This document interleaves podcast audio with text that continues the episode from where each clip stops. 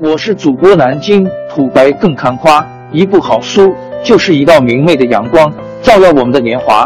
当字符串串流淌，萦绕在我们的耳旁，让我们回味无穷。天津上元书院又和你们见面了，欢迎您的收听。本文介绍了十大常用机器学习算法，包括线性回归、logistic 回归、线性判别分析、朴素贝叶斯。KNN 随机森林等。一、线性回归，在统计学和机器学习领域，线性回归可能是最广为人知也最理解的算法之一。预测建模主要关注的是在牺牲可解释性的情况下，尽可能最小化模型误差或做出最准确的预测。我们将借鉴重用来自许多其他领域的算法。包括统计学来实现这些目标。线性回归模型被表示为一个方程式，它为输入变量找到特定的权重及系数 b，进而描述一条最佳拟合了输入变量 x 和输出变量 y 之间关系的直线。线性回归，例如 y 等于 b 零，b 一星号 x。将在给定输入值 x 的条件下预测 y。线性回归学习算法的目的是找到系数 b 零和 b 一的值。我们可以使用不同的技术来从数据中学习线性回归模型，例如普通最小二乘法的线性代数解和梯度下降优化。线性回归大约有两百多年的历史，并已被广泛的研究。在使用此类技术时，有一些很好的经验规则。我们可以删除非常类似相关的变量，并尽可能移除数据中的噪声。线性回归是一种运算速度很快的简单技术，也是一种适合初学者尝试的经典算法。二点，logistic 回归。logistic 回归是机器学习从统计学领域。借鉴过来的另一种技术，它是二分类问题的首选方法。像线性回归一样，logistic 回归的目的也是找到每个输入变量的权重系数值。但不同的是，logistic 回归的输出预测结果是通过一个叫做 logistic 函数的非线性函数变换而来的。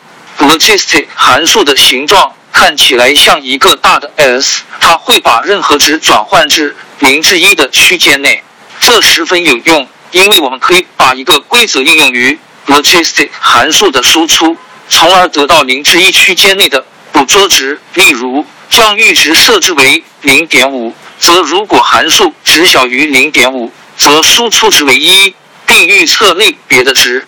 logistic 回归，由于模型的学习方式。Logistic 回归的预测结果也可以用作给定数据实力属于类零或类一的概率。这对于需要为预测结果提供更多理论依据的问题非常有用。与线性回归类似，当删除与输出变量无关以及彼此之间非常相似相关的属性后，logistic 回归的效果更好。该模型学习速度快。对二分类问题十分有效。三、线性判别分析，logistic 回归是一种传统的分类算法，它的使用场景仅限于二分类问题。如果你有两个以上的类，那么线性判别分析算法 LDA 是首选的线性分类技术。LDA 的表示方法非常直接，它包含为每个类计算的数据统计属性。对于单个输入变量而言，这些属性包括每个类的均值、所有类的方差。线性判别分析预测结果是通过计算每个类的判别值，并将类别预测为判别值最大的类而得出的。该技术假设数据符合高斯分布中型曲线，因此最好预先从数据中删除异常值。LDA 是一种。简单而有效的分类预测建模方法。四、分类和回归数决策树是一类重要的机器学习预测建模算法。决策树可以被表示为一棵二叉树。这种二叉树与算法设计和数据结构中的二叉树是一样的，没有什么特别。每个节点都代表一个输入变量 x 和一个基于该变量的分叉点。假设该变量是数值型的决策树，决策树的叶子节点包含一个用于做出预测的输出变量 y。预测结果是通过在树的各个分叉路径上游走。直到到达一个叶子节点，并输出该叶子节点的类别值而得出。决策树的学习速度很快，做出预测的速度也很快。他们在大量问题中往往都很准确，而且不需要为数据做任何特殊的预处理准备。五、朴素贝叶斯。朴素贝叶斯是一种简单而强大的预测建模算法。该模型有两类。可直接从训练数据中计算出来的概率组成：一、数据属于每一类的概率；二、给定每个 x 值，数据从属于每个类的条件概率。一旦这两个概率被计算出来，就可以使用贝叶斯定理，用概率模型对新数据进行预测。当你的数据是实值的时候，通常假设数据符合高斯分布中型曲线。这样你就可以很容易的估计这些概率。贝叶斯定理，朴素贝叶斯之所以被称为朴素，是因为它假设每个输入变量相互之间是独立的。这是一种很强的对于真实数据并不现实的假设。不过，该算法在大量的复杂问题中十分有效。六点 K 最近邻算法，K 最近邻。KNN 算法是非常简单而有效的。KNN 的模型表示就是整个训练数据集，这很简单吧？对新数据点的预测结果是通过在整个训练集上搜索与该数据点最相似的 K 个实例，近邻，并且总结这 K 个实例的输出变量而得出的。对于回归问题来说。预测结果可能就是输出变量的均值，而对于分类问题来说，预测结果可能是众数或最常见的的类的值。关键之处在于如何判定数据实例之间的相似程度。如果你的数据特征尺度相同，例如都以英寸为单位，那么最简单的度量技术就是使用欧几里得距离。你可以根据输入。变量之间的差异直接计算出该值。K 最近邻，KNN 可能需要大量的内存或空间来存储所有数据，但只有在需要预测时才实时执行计算或学习。随着时间的推移，你还可以更新并管理训练实例，以保证预测的准确率。使用距离或接近程度的度量方法。可能会在维度非常高的情况下，有许多输入变量崩溃，这可能会对算法在你的问题上的性能产生负面影响。这就是所谓的为数灾难。这告诉我们，应该仅仅使用那些与预测输出变量最相关的输入变量。七、学习向量量化 KNN 算法的一个缺点是。你需要处理整个训练数据集，而学习向量量化算法 （LVQ） 允许选择所需训练实例数量，并确切的学习这些实例。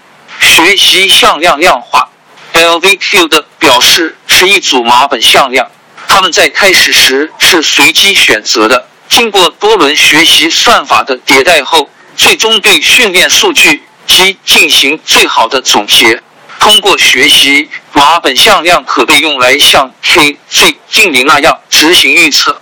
通过计算每个码本向量与新数据实例之间的距离，可以找到最相似的邻居、最匹配的码本向量，然后返回最匹配单元的类别值分类或时值回归作为预测结果。如果将数据重新放缩放到相同的范围中，例如零到一之间，就可以获得最佳的预测结果。如果你发现 KNN 能够在你的数据集上得到不错的预测结果，那么不妨试一试 LVQ 技术。它可以减少对内存空间的需求，不需要像 KNN 那样存储整个训练数据集。八、支持向量机，支持向量机 SVM 可能是目前最流行、被讨论的最多的机器学习算法之一。超平面是一条对输入变量空间进行划分的直线，支持向量机会选出一个将输入。变量空间中的点按类类零或类一进行最佳分割的超平面，在二维空间中，你可以把它想象成一条直线。假设所有输入点都可以被这条直线完全的划分开来。SVM 学习算法旨在寻找最终通过超平面得到最佳类别分割的系数，支持向量机超平面。与最近数据点之间的距离叫做间隔 （margin），能够将两个类分开的最佳超平面是具有最大间隔的直线。只有这些点与超平面的定义和分类器的构建有关。这些点叫做支持向量，它们支持或定义超平面。